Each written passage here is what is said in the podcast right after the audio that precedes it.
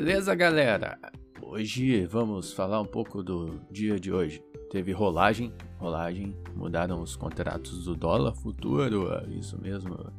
Teve taxa de desemprego às 9 horas, 14.7 e às 9h15 teve ADP nos Estados Unidos. O ADP veio acima do esperado, muito bom, 692 mil vagas. Porém, os dados anteriores foi corrigido para baixo, beleza? É, as bolsas estavam levemente em baixa, o VIX levemente em alta, o DX estava levemente em alta, tá bom? Mais uma coisa aqui, os gringos estavam comprados em dólar, yields do Treasury estavam caindo. O que mais eu posso falar para vocês? O, as commodities, o minério está em leve alta, o petróleo também nesse momento que eu vos falo, que vos leio, né? Porque vocês não estão vendo agora, vocês vão ver daqui a pouco. É, enfim, o mercado abriu assim hoje.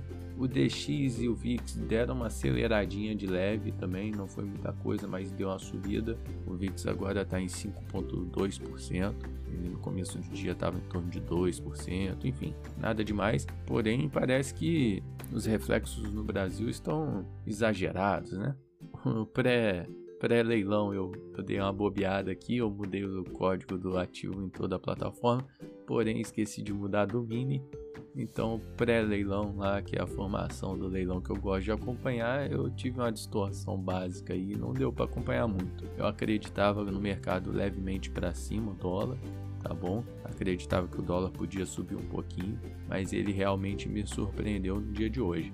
Quando saiu a notícia do ADP, é, eu imaginei trabalhar comprado, o dólar estava dando uma barrigada e eu acabei não entrando, não sei porquê, porque eu considerei aqui que aumentou o emprego agora, mas diminuiu o anterior, então ficou a mesma coisa, só que aí tem a rolagem, interesse dos gringos comprar, enfim, outras variáveis que eu não dominava, eu resolvi ficar de fora mas dava para ter comprado, tá bom? E finalmente a Petax do dia, e foi uma Petax estranha também, a gente teve o BTG no começo do dia lá segurando o preço também no 82, mas a Petax foi uma Petax é, leve, eu achei que não foi muito pesada, não gastaram muito lotes, eu acho que os compradores conseguiram levantar bastante o preço sem precisar brigar muito. É, haviam poucos vendedores no mercado hoje.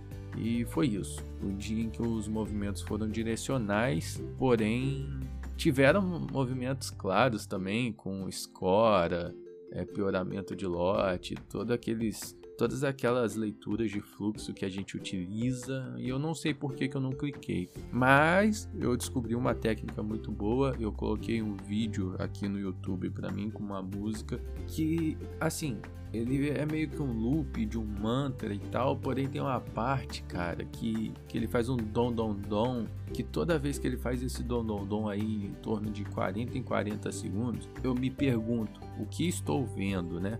E isso está sendo muito útil, cara, porque a gente perde um pouco a concentração, o foco de vez em quando, né?